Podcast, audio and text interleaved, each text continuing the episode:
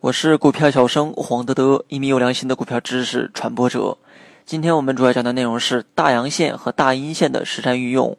K 线形态呢有很多种，不同形态的 K 线组合更是多种多样。对于刚学炒股的新手来说，记住这些 K 线形态当然是有益而无害。当然，学习不能一蹴而就，得慢慢来。所以今天我们就从最简单的大阳线和大阴线开始学习。首先呢，我们来讲一下大阳线。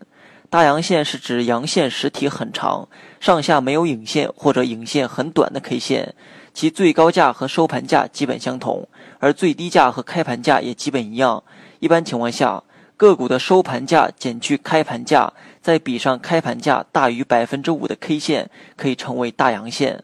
那么仔细看一下这段公式，并非涨幅在百分之五以上的 K 线就是大阳线，因为有时候呢开盘就可能会大幅高开，而全天的涨幅相比开盘而言并不高，所以不足以成为大阳线。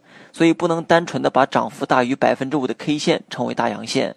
大阳线指的是那些阳线实体部分很长的 K 线，那么具体内容可以查看节目下方的图片。学习更多实战技巧，你也可以关注我的公众号“股票小生黄德德”。大阳线表示买方力量强大，从一开盘买方就积极的进攻，持续逼空，使股价持续攀升，一直到收盘。大阳线力度的大小与其实体长短成正比。也就是阳线实体越长，则力量越强；那么反之，力量则越弱。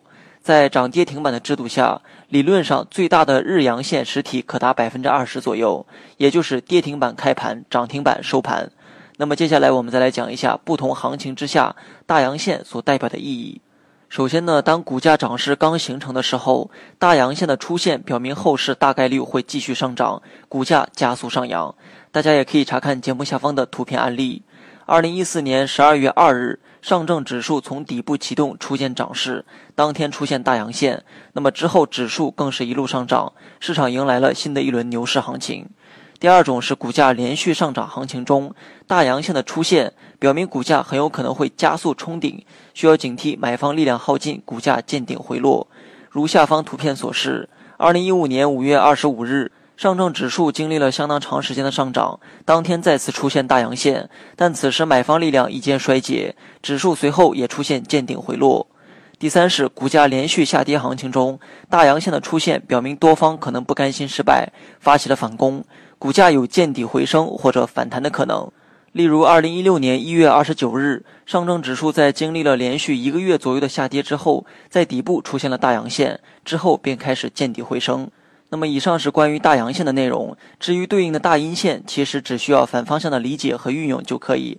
那么在这里就不再阐述。好了，本期节目就到这里，详细内容你也可以在节目下方查看文字稿件。